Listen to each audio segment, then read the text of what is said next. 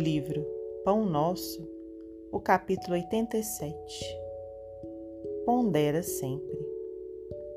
E o que de mim, diante de muitas testemunhas, ouviste, confia-o a homens fiéis, que sejam idôneos para também ensinarem a outros.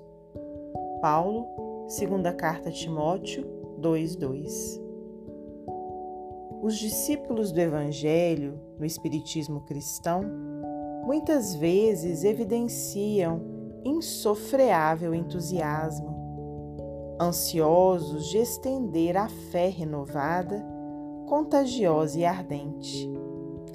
No entanto, semelhante movimentação mental exige grande cuidado, não só porque assombro e admiração não significam elevação interior, como também porque é indispensável conhecer a qualidade do terreno espiritual a que se vai transmitir o poder do conhecimento.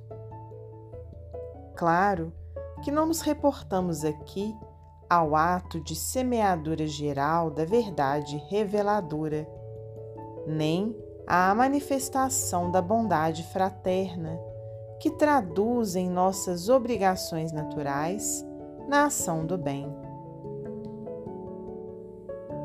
Encarecemos, sim, a necessidade de cada irmão governar o patrimônio de dádivas espirituais recebidas do plano superior, a fim de não relegar valores celestes ao menosprezo da maldade e da ignorância.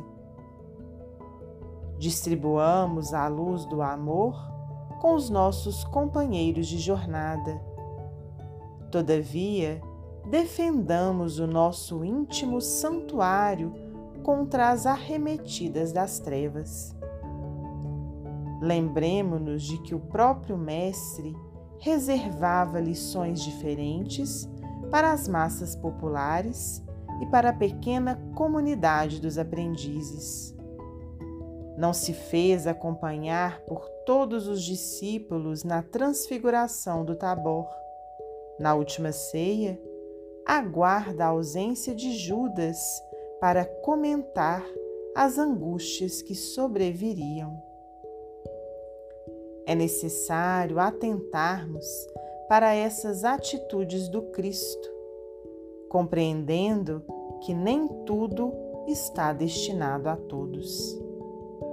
Os espíritos enobrecidos que se comunicam na esfera carnal adotam sempre o critério seletivo, buscando criaturas idôneas e fiéis, habilitadas a ensinar aos outros.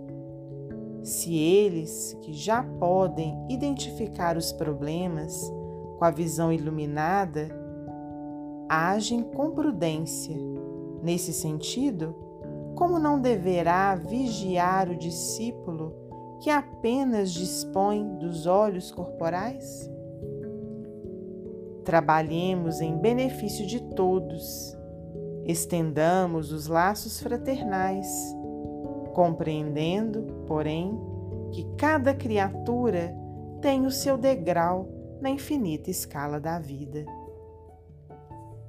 Emmanuel, psicografia de Francisco Cândido Xavier.